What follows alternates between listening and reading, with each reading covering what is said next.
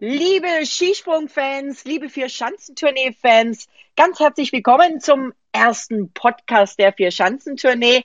Und gleich zum Auftakt in Oberstdorf spreche ich jetzt mit Florian Stern, dem OK-Chef der Tournee in Oberstdorf.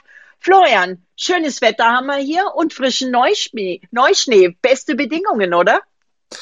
Ja, momentan sieht super aus. Äh, wir hatten ja etwas Neuschnee bekommen, nicht wahnsinnig viel, aber ähm, jetzt in Verbindung mit den gerade äh, kalten Temperaturen ähm, ist es jetzt gerade sehr winterlich. Also äh, wirklich so schöne Bedingungen außenrum und genügend Schnee haben wir schon seit ähm, ein, zwei Wochen hier im Stadion für die für den Sport, für den Aufsprung haben, der ist eigentlich schon seit zwei Wochen gut präpariert. Da sind die Jungs ja auch schon am Trainieren gewesen die letzten zwei Wochen. Von dem her was äh, Wetter und Schnee anbelangt, äh, sieht es momentan sehr gut aus, wobei morgen zum Qualitag äh, erwarten wir wieder etwas schlechteres Wetter, also ein bisschen durchwachsen, auch Wind, ein bisschen Wind ist ja immer äh, riskant für uns, für die Durchführung, aber es sollte schon gehen und am ähm, Dienstag zum Wettkampf äh, sieht es jetzt aktuell wieder etwas besser aus dann. Wobei ja Oberstdorf seit letztem Jahr auch ein Windnetz hat. Hilft das dann? Wie sehr hilft das? Zum Beispiel morgen in der Quali?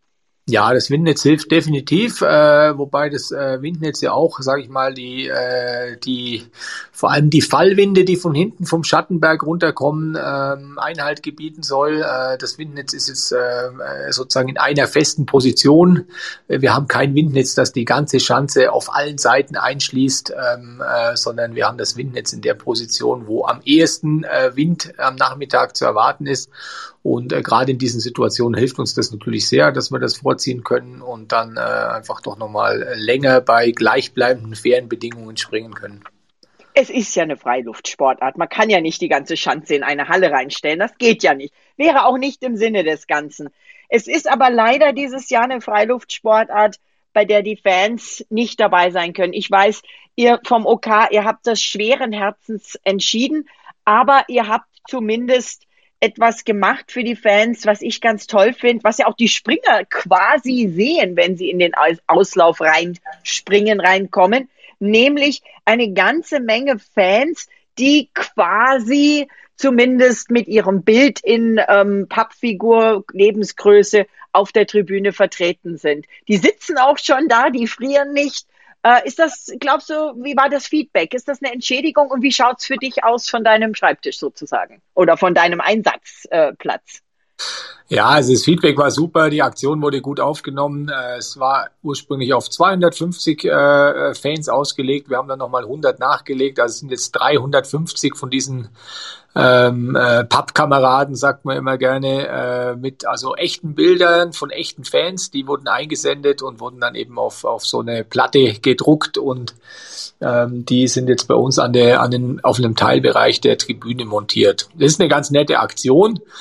Äh, man muss aber natürlich sehen, nichts kann, äh, nichts kann unsere 25.000 Fans im Stadion, äh, die dort abgehen, ersetzen. Ähm, ist eine nette Aktion. Wir haben doch ein paar Fans, die Teilnahme auf eine bestimmte, auf eine lustige Art ermöglicht und wir werden im Schwenkbereich äh, von einigen Kameras äh, werden wir also diese äh, Figuren haben und das wird definitiv deutlich besser aussehen als ähm, als jetzt einfach nur die leeren Sitze. Von dem her eine kleine Aktion mit äh, mittelgroßer Wirkung, leider kein Ersatz für die echten Live-Zuschauer, aber so versuchen wir halt mit äh, der einen oder anderen kleinen Aktion äh, doch noch das Beste daraus zu machen.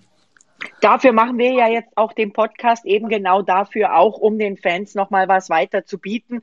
Wir sprechen ja mit mehreren Leuten auch in dem Podcast, auch mit aktiven Springern und auch mit Trainern. Also hoffen wir, dass auch das äh, den Fans so ein bisschen, ein, ein kleines bisschen es verschmerzt, dass sie eben nicht vor Ort sein können.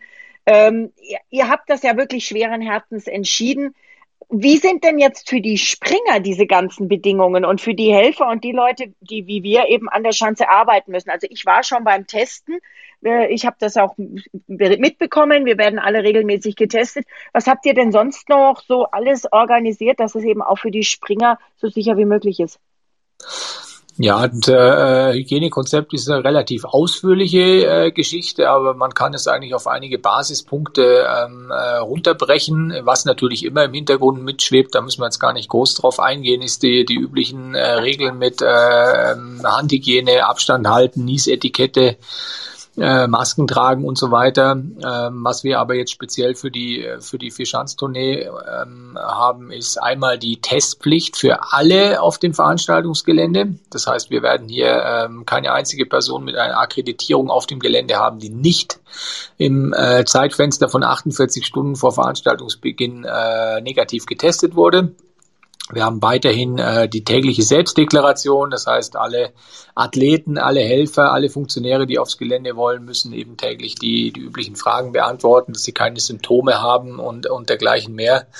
Und dann sind sie schon mal auf dem Gelände. Ähm, das heißt, dann haben wir eigentlich schon mal eine, eine Gruppierung hier, die einen negativen Test hat und auch nochmal ähm, täglich bestätigt hat, äh, dass sie sozusagen sauber sind. Da haben wir schon eine relativ große Sicherheit. Und dann ist weiterhin auf dem Gelände grundsätzlich Maskenpflicht. Pflicht im ganzen Sprungstadion und ähm, in, in einigen Bereichen, äh, wo wir also Innenräume haben oder wo Begegnungsverkehr sich nicht vermeiden lässt, äh, ist sogar die Pflicht äh, zum Tragen von der FFP2-Maske. Das ist auch was, was gerade, wenn wir jetzt nochmal auf die Athleten zurückkommen, jetzt mehr und mehr üblich ist, weil ähm, auch die Athleten und die Teams, die haben inzwischen ja auch mitbekommen, ich meine, die müssen ja für sich selber wirklich schauen, dass sie ihren Beruf weiter ausüben können, dass sie auch beim nächsten Weltcup und vielleicht bei der genau. WM äh, auch noch, also die müssen die Saison überstehen und die müssen sich selber vor allem schützen. Deswegen merken wir jetzt auch mehr und mehr, dass von den Teams selber die Anforderungen kommen oder dass die Teams selber sich beispielsweise durch, durch selbst auferlegte FFP2-Maskenpflicht ähm, versucht zu schützen vor einer möglichen Ansteckung.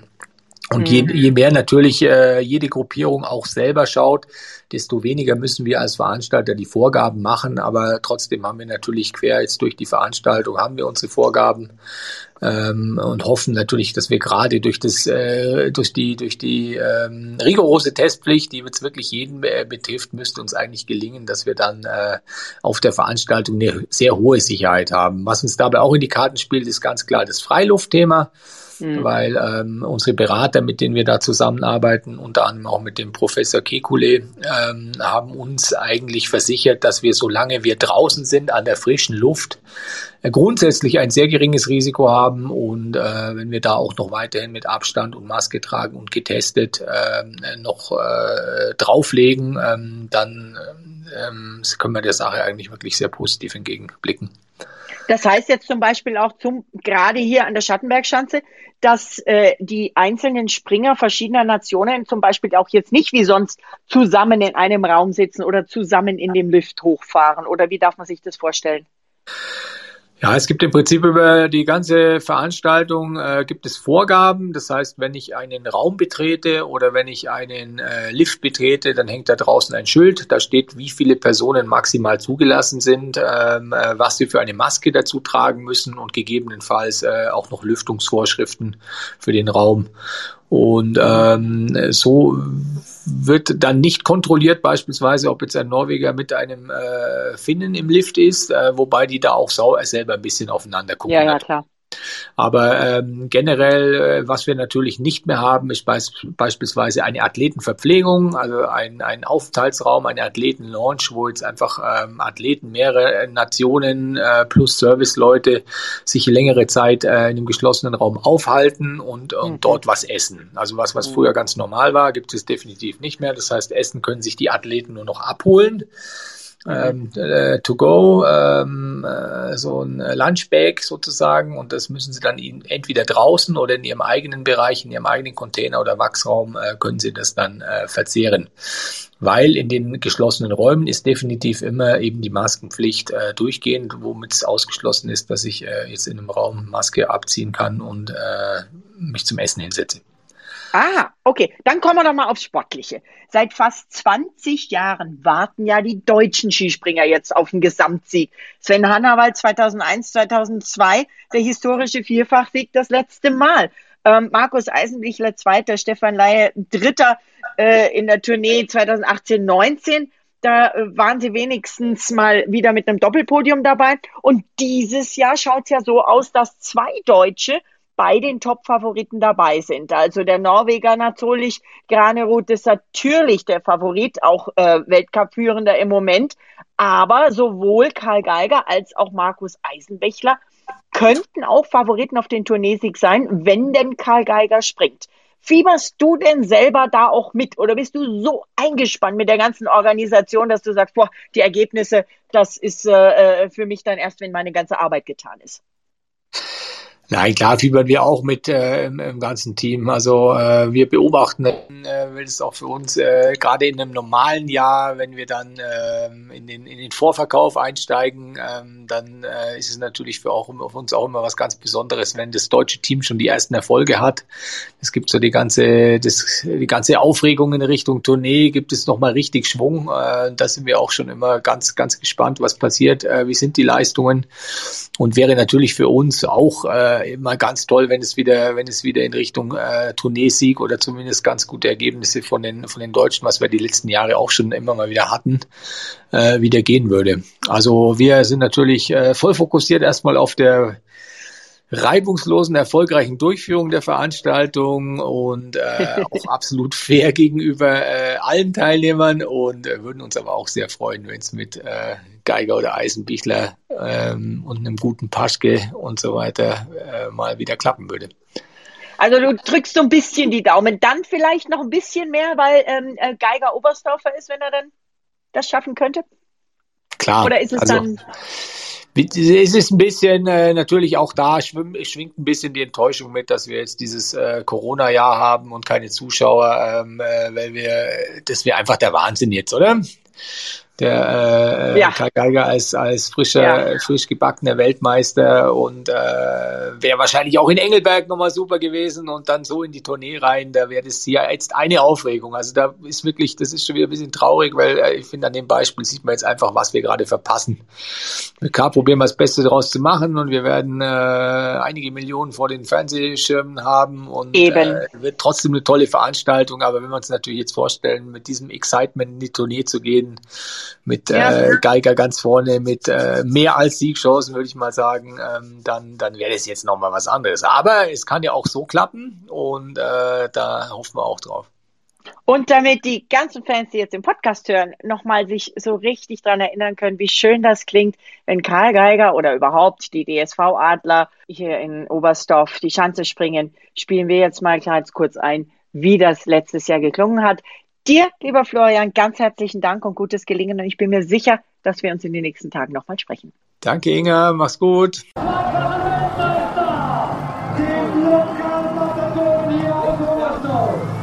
Jetzt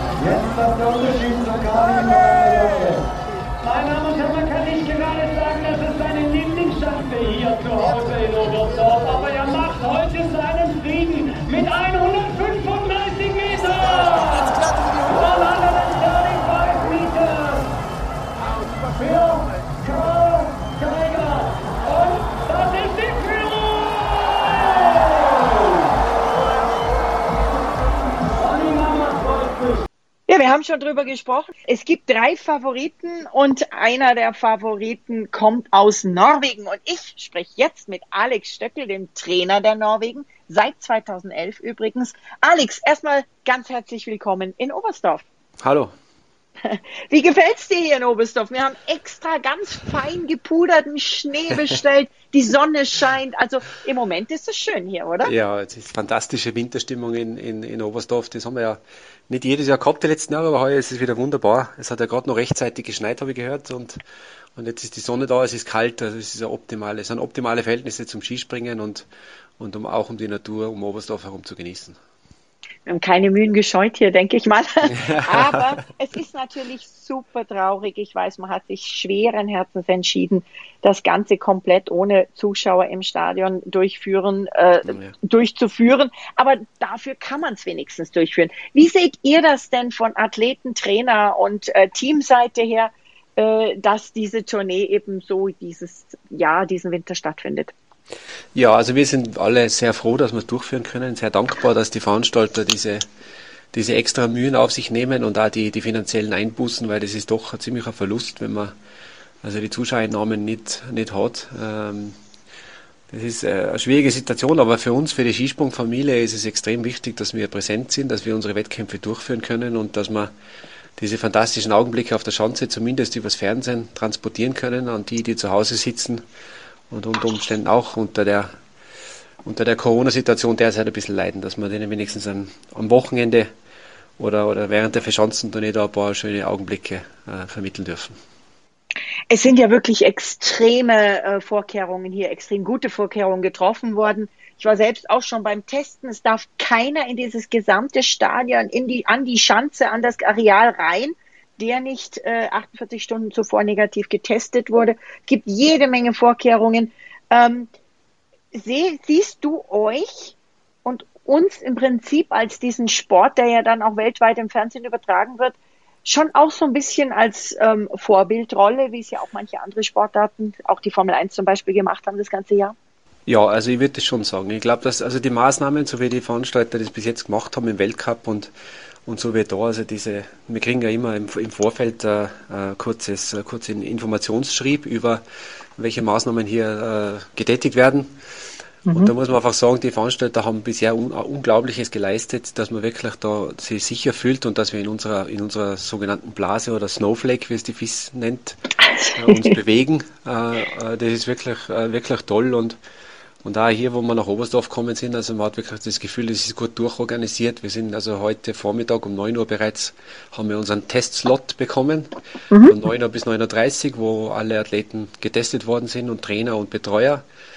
Ähm, und wenn wir das Ergebnis haben, dann kriegen wir die Akkreditierung und dann dürfen wir erst ins Stadion. Äh, also das ist wirklich, wirklich top organisiert und auch auf der Anlage ist so, dass es, wie du eben schon gesagt hast, das ist komplett abgeriegelt, da kommt kein Mensch rein in, die, in diese innere Zone, wo man also nur mit, mit dieser speziellen Akkreditierung reinkommt.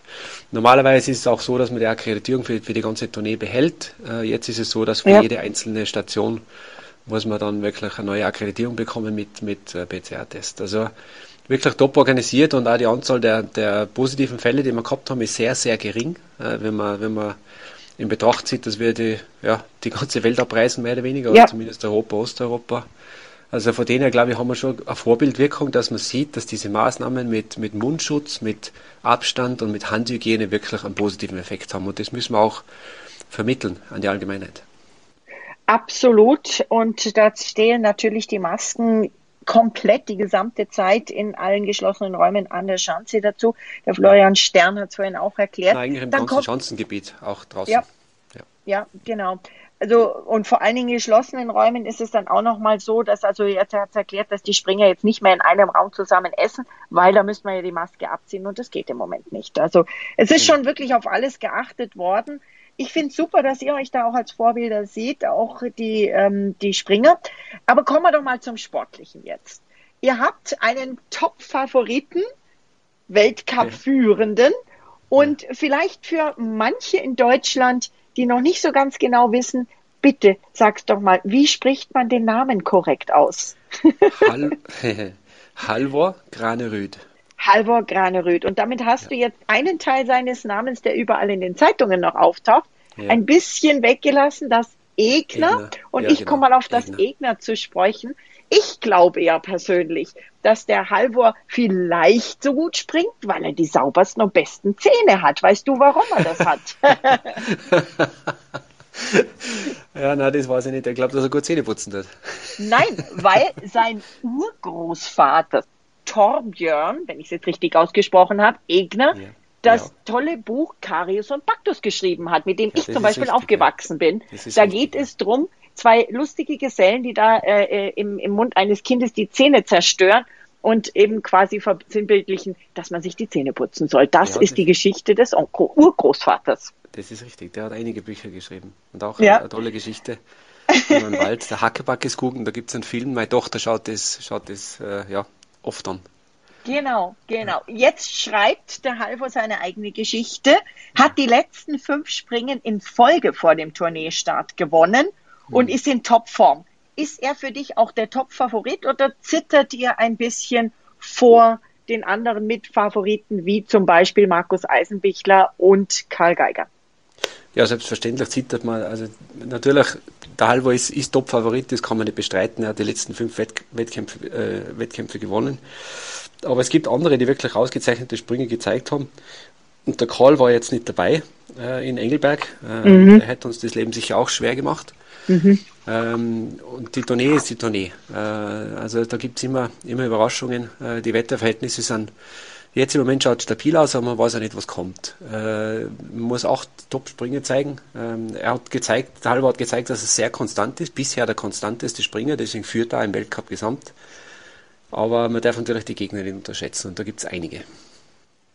Und die Tournee schreibt schon immer ihre eigene Geschichte, wenn wir schon bei Geschichten sind. Sie wird ja auch teilweise als Diva bezeichnet. Wie geht ihr denn als Norweger, als Team Norwegen seid ihr insgesamt sehr stark auch. Wie geht ihr denn mit dieser Tournee grundsätzlich um? Ja, man versucht eigentlich einen normalen Tagesablauf zu halten. Das ist das Wichtigste. Ähm, man versucht den Wettkampf so zu sehen wie ein normales Weltcup-Springen. Jeden einzelnen der vier. Ähm, das funktioniert am Anfang meistens ganz gut, aber wenn es dann um die Punkte geht, äh, ab, ab Innsbruck ist dann so, dass schon also das Interesse und die Fragen auch in eine andere Richtung gehen. Da geht es dann um einen Gesamtsieg. Ähm, und da ist es dann eigentlich wichtig, dass der Athlet sich trotzdem auf jeden einzelnen Sprung konzentriert und versucht, also seine, seine täglichen Routinen einzuhalten.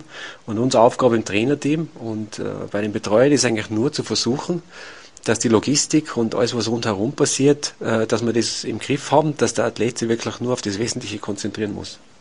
Es ist ja eine taffe Zeit, diese Turnier, ne? Also ähm, Oberstdorf dann direkt zum Neujahrsspringen, am Silvestertag schon die Qualifikation in Garmisch. Direkt, diesmal geht's direkt weiter nach Innsbruck und dann ja. Bischofshofen. Wie schafft ihr das, die Jungs äh, da wirklich ruhig zu halten? Wird da meditiert oder was, was macht man da? Na, ich glaube, es hat jeder Athlet seine eigene Routine. Es gibt einige, die meditieren, es gibt andere, die die genießen das eigentlich, wenn sie nur rausgehen können und, und einmal eine halbe Stunde oder eine Stunde laufen gehen. Ich glaube, jeder hat seine eigene Methode, wie er sie versucht, äh, nach dem Wettkampf äh, abzukühlen und dann, und dann also weiter zu reisen, weil das ein Rad ist, dass man eben auspackt, einpackt, äh, also in vier, vier Destinationen und, und zwischen den, denen dann mit dem Auto fährt. ja, dass man einfach versucht, da trotzdem mal halbwegs eine Routine reinzubringen. Das ist eigentlich das Wichtigste. Und da, glaube ich, hat jeder seine eigene, seine eigenen Techniken. Wie liegt denn dem Halvor Oberstdorf, der Schattenberg, die Schattenbergschanze? Äh, was glaubst du, wie, wie schafft es? Wie geht er die Qualifikation an? Ja, ich glaube, die Chance liegt ihm gut. Er kennt sie. Er ist da schon ein paar Mal gesprungen.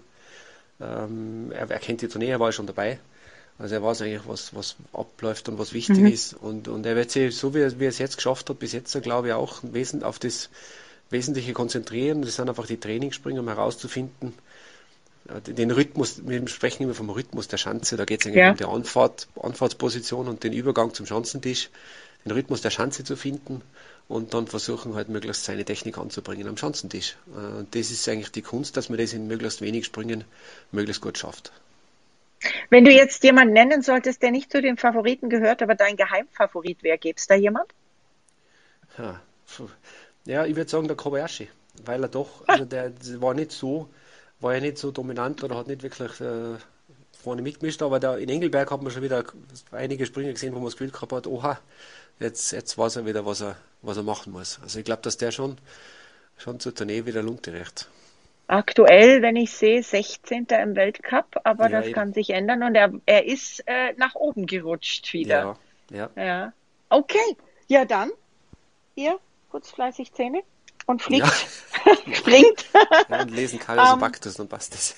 Liest Karius Baktus, ganz genau. Und dann toi, toi, toi für Team Norwegen in Oberstdorf für die ganze Tournee. Und ich hoffe, wir sprechen uns dann nochmal.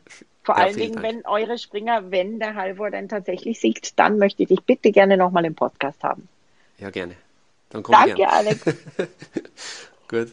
Wir haben einiges heute schon erfahren in unserem ersten Vier-Schanzentournee-Podcast über das ausgeklügelte, strenge, aber auch mit Sicherheit gut durchdachte Sicherheits- und Hygienekonzept, nämlich von Florian Stern, dem OK-Chef der Tournee in Oberstdorf, aber auch, warum die Norweger vielleicht ein klein wenig besser springen als die anderen und vor allem die saubersten Zähne haben. Das hat uns Alex Stöckel verraten. Auch da gibt es ein paar kleine Geheimnisse. Und jetzt wollen wir mal ja mit einem sprechen, äh, mit einem Kollegen von mir, äh, den ich schon sehr lange kenne, äh, der ja die Geschicke der Presse bei der Tournee schon äh, sehr, sehr gut leitet und immer wieder managt. Der Mann mit dem Hut, wie man ihn nennt, weil er nämlich immer diesen kennzeichnenden Hut im Schanzenauslauf anhat, damit man ihn auch immer gut erkennt. Ingo Jensen, der Pressechef der Vierschanzentournee. Ingo, grüß dich und willkommen in Oberstdorf. Ja, hallo Inga, servus. Ich habe auch, kann dir gleich sagen, ich habe den Hut auch dieses Mal dabei, ähm, denn es ist, wie ich schon ähm, jetzt kurz festgestellt habe, enorm wichtig, den zu tragen, denn mit Maske würde man mich ohne Hut gar nicht erkennen ähm, und so glaube ich ist das äh, Erkennungszeichen dann doch ähm, wirklich sinnvoll in diesem Winter. Perfekt, wunderbar. Ich bin froh, dass ich dich immer und überall finden kann denn es ist ja ganz, ganz wichtig, gerade wenn man mal nochmal aktuelle Pressefragen hat. Das Alleraktuellste jetzt, ich war äh, gerade äh, in der Pressekonferenz des DSV und Karl Geiger wird starten und das ist natürlich super. Er sagt, Bäume ausreißen kann er noch nicht, aber es muss irgendwie klappen. Er will es einfach schaffen. Er hat aber auch gesagt, dass er seinen Heimatort Oberstdorf noch nie so oder seltenst so leer gesehen hat und zu dieser Jahreszeit noch nie. Ingo, du bist auch in Oberstdorf. Wie kommt dir das Ganze vor?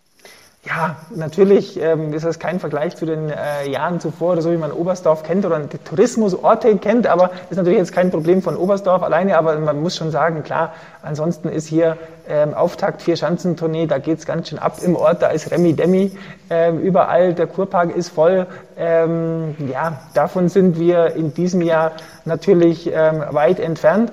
Aber ähm, so wie es der Florian Stern dir sicher auch schon gesagt hat, heuer zählt einfach, ähm, dass die Tournee stattfindet, dass wir Organisatoren alles dafür tun, ähm, den Sportler beste Bedingungen zu bieten. Und ähm, ja, wir hoffen und freuen uns schon darauf, wenn wirklich wieder Zuschauer an die Schanzen kommen können und wirklich mehr Touristen da sind. In diesem Jahr ist es natürlich einfach eine Ausnahmesituation. Wobei auch der Alex Stöckel, der Trainer der Norweger, gelobt hat, was die Veranstalter hier äh, auf die Beine stellen und dass diese Tournee einfach überhaupt stattfinden kann und dann halt einfach hoffentlich für viele, viele Fans der Vierschanzentournee am Fernsehen aber eben vielleicht auch hier bei unserem Podcast, wo wir manchmal so ein bisschen hinter Kulissen schauen, die weder das Fernsehen äh, noch die Zeitungen aufdecken können. Schauen wir mal, was wir, was wir an Informationen äh, rüberbringen können. Ingo, seit wann bist du bei der Tournee? Wie lange machst du das schon? Ja, also Oberstdorf gesehen bin ich schon jetzt äh, seit 1999 dabei, also schon eine ganze äh, Zeit, Inga. Und ähm, darf dann seit 2006 jetzt auch weiterreisen. Ähm, seit der Zeit bin ich ähm, ja, für die Gesamttournee verantwortlich und habe es halt nicht mehr so schön, dass ich ähm, dann ähm, nach äh, dem Auftaktspringen die Füße hochlegen kann und auch ein bisschen Urlaub mache, sondern für mich geht's wie für den gesamten Tourneetross weiter ähm, an die weiteren Stationen und ähm, ja, da ist dann erst nach dem Finale in Bischofshofen Schluss für mich. Wobei ich weiß, ich war ja auch öfters äh, in Bischofshofen und habe damit ja auch gearbeitet. Da ist auch das Hotel ganz nett und schnuckelig normalerweise und das Essen ist fein. Es hat schon was, wenn man diese Tournee komplett mitmacht. Das ist was ganz Besonderes. Ich bin selber sehr froh, dass ich das schon etliche Male habe miterleben dürfen und auch mit dir zusammenarbeiten kann. Normalerweise sitzen wir ja beide vor der Tournee, heute auch, auf dem Podium im äh, Pressezentrum und ähm, äh, machen die Pressekonferenz, die ich teilweise dann eben mit übersetze und dir da helfe. Das äh, ist jetzt alles ein bisschen anders. Ich war in den digitalen Pressekonferenzen, ÖSV, DSV. Äh, es ist einfach anders dieses Jahr. Um, aber ich glaube, vom Sportlichen her wird es dann zwar atmosphärisch anders sein, aber sportlich nicht viel anders. Kommen wir mal zu den Zahlen. Kommen wir zum Weltcup. Äh, Halvor Egner Graneröd in Führung im Weltcup vor Markus Eisenbichler und dann gleich schon der nächste Norweger, Robert Johansson. Der erste oder der nächste Deutsche im Weltcup wäre Pius Paschke. Karl Geiger aktuell Elfter, aber der musste ja auch aussetzen. Äh, als Favoriten für die Tournee, wenn man das so sagen kann, ist natürlich der Halvor, der Eisei und jetzt, nachdem bekannt ist, dass er springen wird, auch der Kahle, weil es ja auch seine Heimschanze hier in Oberstdorf ist. Vielleicht, äh, auch wenn er nicht angefeuert wird äh, in Oberstdorf live, trotzdem noch mal was ganz Besonderes. Ingo, hast du denn noch einen Geheimfavoriten oder würdest du noch jemand zu diesen Favoriten dazu zählen? Ja, bestimmt, weil ähm, Inga, du weißt es sicher auch schon aus der Vergangenheit, die Tournee und die Favoriten, das sind schon, ähm, ja, das ist eine ganz eigene Geschichte. Ich sage immer, die Tournee ist eine Diva und oh, so, ja. führt, so führt sie sich auch immer auf, nämlich immer ich glaube, irgendwie liebt die Tournee es, ihre Favoriten zu killen. Also ich will jetzt den Teufel oh nicht an die Wand malen, aber wenn man zurückschaut in den vergangenen zwölf Jahren, ich habe das mal ein bisschen nachrecherchiert, haben es gerade mal viermal, also sprich wirklich nur ein Drittel ähm, der Favoriten geschafft, ähm, die als Weltcup-Führende nach Oberstdorf kamen, dann am Ende auch die ähm, Tournee zu gewinnen. Ähm, bei den Prominenten der Gescheiterten ist ähm, der Simon Ammann aus der Schweiz dabei. Der ist 2008 ja. und 2009 gleich zweimal hintereinander als Weltcup-Führender nach Oberstdorf gekommen.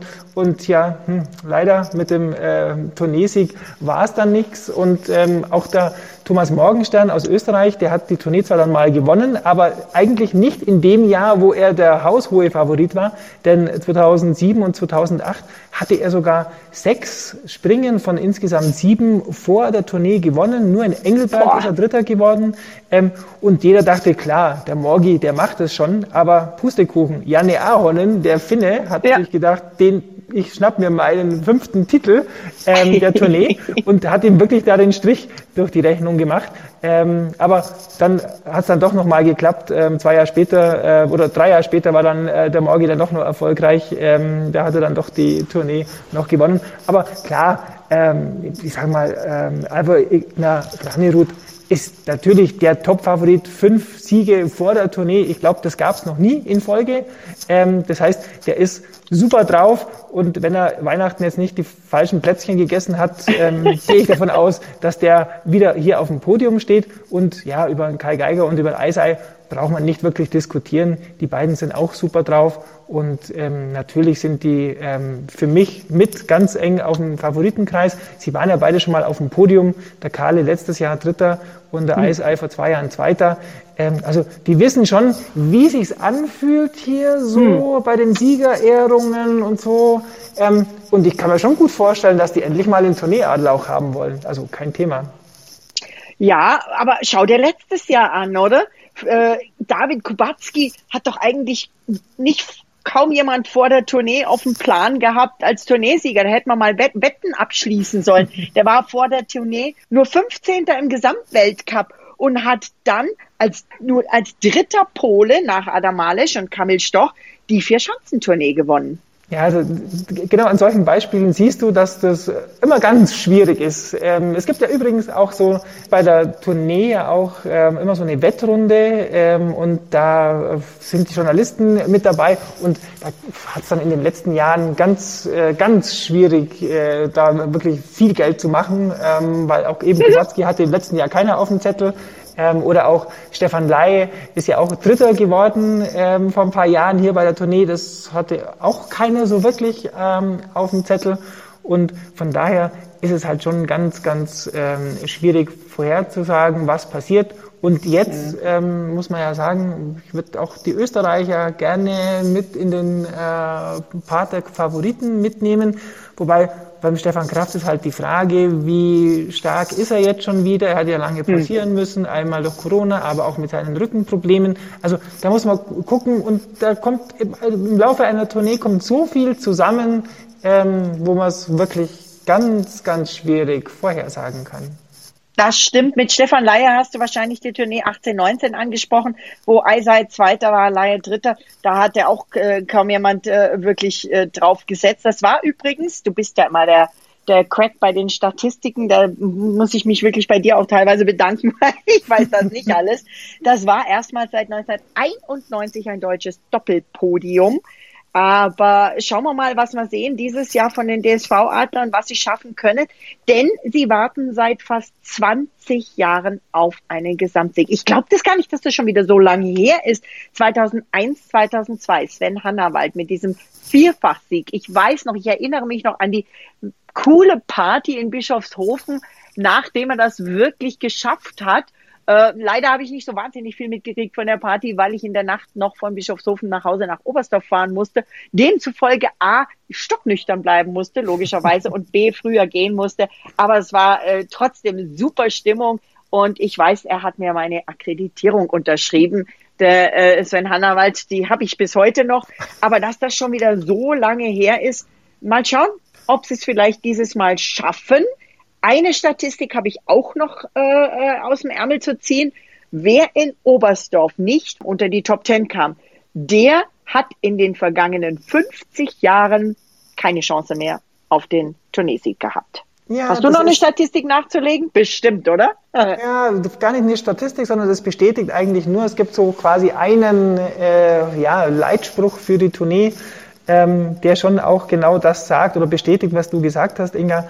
Ähm, das heißt, in Oberstdorf kannst du die Tournee nicht gewinnen, aber mhm. du kannst sie halt schon auch in Oberstdorf bereits verlieren. Und äh, das ist so, wer in Oberstdorf wirklich nicht vorne mit dabei ist, der hat am Schluss dann schon gar kein, äh, keine Chance mehr auf den Sieg. Liegt aber auch daran, dass man natürlich vielleicht mit großen Erwartungen kommt und dann, mhm. wenn es dann am Tourneeauftakt nicht so klappt, ähm, dann ist halt schon mal blöd gelaufen. Und die anderen, die vielleicht gar nicht so in der Favoritenrolle waren und plötzlich in Oberstdorf auf dem Podium stehen, die kriegen dann den Tournee-Kick, sage ich jetzt einfach mal. Mhm, ähm, mhm. Und dann so diesen Flow, den man immer sich so gerne wünscht als Skispringer, dann läuft es dann fast wie von alleine. Und ähm, da kann es dann funktionieren. Und so war es eben beispielsweise im letzten Jahr ähm, mit ähm, David Kubacki zum Beispiel ja, das trägt einen dann vielleicht auch und das auch noch, obwohl er, äh, naja gut, die Pol polnischen Fans, die sind schon immer auch sehr zahlreich zu allen Springen gereist und äh, waren auch sehr lautstark und man sah die Flaggen. Das alles wird dieses Jahr leider fehlen. Äh, ich äh, denke aber schon, dass man dafür sorgen wird, dass ein bisschen Atmosphäre entsteht. Du hast vorhin den Stefan Kraft angesprochen. In der Tat, der hatte äh, wirklich Rückenprobleme, starke Schmerzen. Er sagt jetzt, er ist guter Dinge und äh, es muss einfach irgendwie mal wieder losgehen. Äh, die Schmerzen sind im Moment behoben äh, und ähm, er ist guter Dinge für die Tournee.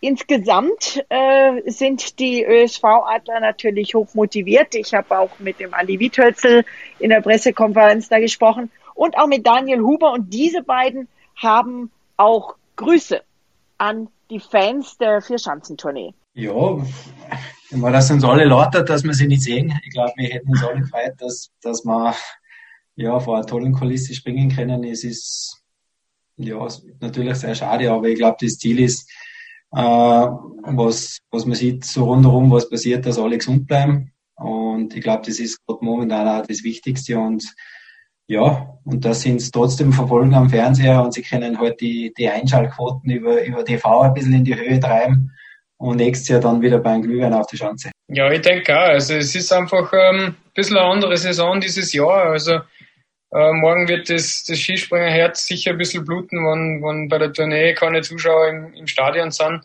Ähm, aber ich hoffe, wir können trotzdem coole äh, Unterhaltung auch für die Leute vom, vom Bildschirm bieten und äh, coole Sprünge zeigen und ähm, vielleicht da die, die Quarantänezeit oder die Lockdown-Zeit äh, ein bisschen unterhaltsamer gestalten und äh, ja, ein bisschen kurzweiliger die eine oder andere Stunde ähm, vom Fernseher verbringen. Sicher äh, auch ganz cool.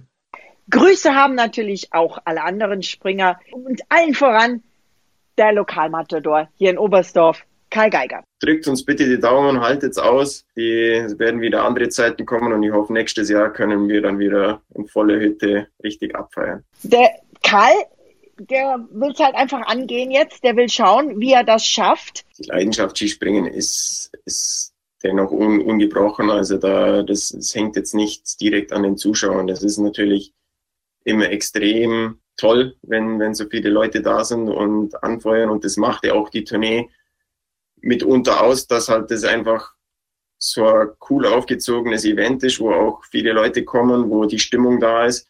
Und das motiviert natürlich schon nochmal zusätzlich. Aber fürs Skispringen trotzdem, es ist das, was ich am, am liebsten mache, beziehungsweise einfach die, die Sportart, wo ich, wo ich sage, das ist die schönste auf der Welt. Und deshalb brenne ich da trotzdem dafür.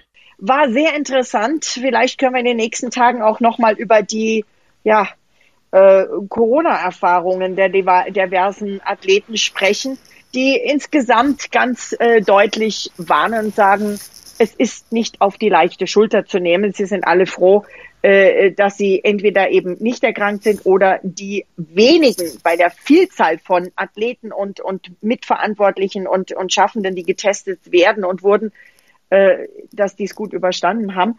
Ingo, hast du wettgemacht einer Wette? Hast du schon gesetzt? Ja, Oder wartest du, bis die anderen ihre Wette platzieren? Ich habe noch nicht mitgemacht. Ich warte noch. ich, ich auch noch nicht. Ähm, also, Wann ist die Deadline? Ähm, ja, weiß nicht, das macht der Markus Simon immer von der ARD. Ähm, der ist da quasi der federführende ähm, ja, Wettmacher, Buchmacher, ähm, wo man dann alles genau aufgelistet hat, ähm, wie und was. Man muss also wirklich die, das Podium, also sprich die Top 3 ähm, wetten und tippen. Und ähm, ja, dann mal gucken. Also wer hier auf einen Exoten tippt, der dann vorne mit dabei ist, der hat schon mal gute äh, Chancen, aber man weiß es ja nicht. Man das, weiß. das magere Pressegehalt ein bisschen, bisschen aufbessern, oder? Ja, genau. vielleicht, also, vielleicht ist ja auch Kobayashi wieder, auf den, den darf man natürlich auch nicht vergessen. Ne? Die, die Japaner, die sind auch immer hoch motiviert. Schade für die auch, dass sie ähm, im Weltcup selbst im Februar ihre Sapporo-Springen äh, leider nicht auf heimischem Boden haben. Ja, genau. Ryo Kobayashi hast du angesprochen. Der ist eben auch so einer, der quasi ähm, das Positive und das, auch das negative Favoritendasein schon hatte, ähm, hm. wie der Thomas Morgenstern, ähm, weil er hat ja ähm, quasi seine Favoritenrolle ähm, vor zwei Jahren super ausgespielt. Ja? Ähm, der quasi als Führender hier nach Oberstdorf kam, ganz klar im Weltcup vorne war und dann hier auch den Grand Slam äh, mitgeholt hat. Ähm, tja, aber im letzten Jahr, da war er auch äh, vorne in der Favoritenrolle, hat zuvor im Weltcup abgesahnt und ja dann sogar auch noch Oberstdorf gewonnen. Aber hm, Pustekuchen. Am Schluss war David Kubacki, der lachende, ähm, ja, zweite oder dritte im Bunde sozusagen und hat dem Japaner dann den Adler weg ähm, ja, vor der Nase weggeschnappt. Und ähm, so ist es halt. Und damit muss man halt als Athlet auch klarkommen. Und ich glaube, wer das eben relaxed sieht bei der Tournee und einmal sagt, okay, in einem Jahr kann es funktionieren, dann bin ich voll dabei, dann klappt es eben auch. Man muss aber auch genauso gut akzeptieren, dass es mal überhaupt nicht funktioniert und dann sollte man sich einfach keinen Kopf machen, sondern sagen, okay, bei der Tournee ist es halt einfach so, du musst das ähm, akzeptieren. Sie ist, wie sie ist. Sie lässt sich nicht verbiegen. Du hast ähm, ja entweder mal ein Jahr... Wie eine echte Diva. Wie eine echte Diva. Du hast mal wirklich ein Jahr, da läuft super, dann läuft und du musst dir keinen Kopf machen und im nächsten Jahr, wenn es nicht gut läuft, einfach abhaken und auf die nächste Tournee hoffen. Dann hoffen wir mal, dass die Herren Skispringer die Diva gut behandeln. Ich bin gespannt. Ich freue mich drauf. Es wird mit Sicherheit eine andere, aber trotzdem spannende Tournee. Und ich hoffe, dass nicht nur an den Fernsehern, sondern auch hier beim Podcast viele, viele Fans folgen. Ingo, ganz vielen Dank. Wir sprechen uns in den nächsten Tagen noch und toi, toi, toi für gutes Gelingen. Ja, Inge, auch dir vielen lieben Dank, auch dass du unsere Fans mit dem Podcast hier mitnimmst und ein bisschen hinter die Kulissen schauen kannst. Äh, ich tue mein Bestes, um dich da entsprechend zu unterstützen und wir freuen uns einfach, wenn wir euch allen da draußen ähm, ein bisschen die Tourneewelt näher bringen können, auch wenn ihr heuer ein bisschen weiter weg sein müsst. Vielen Dank, Inga. Danke.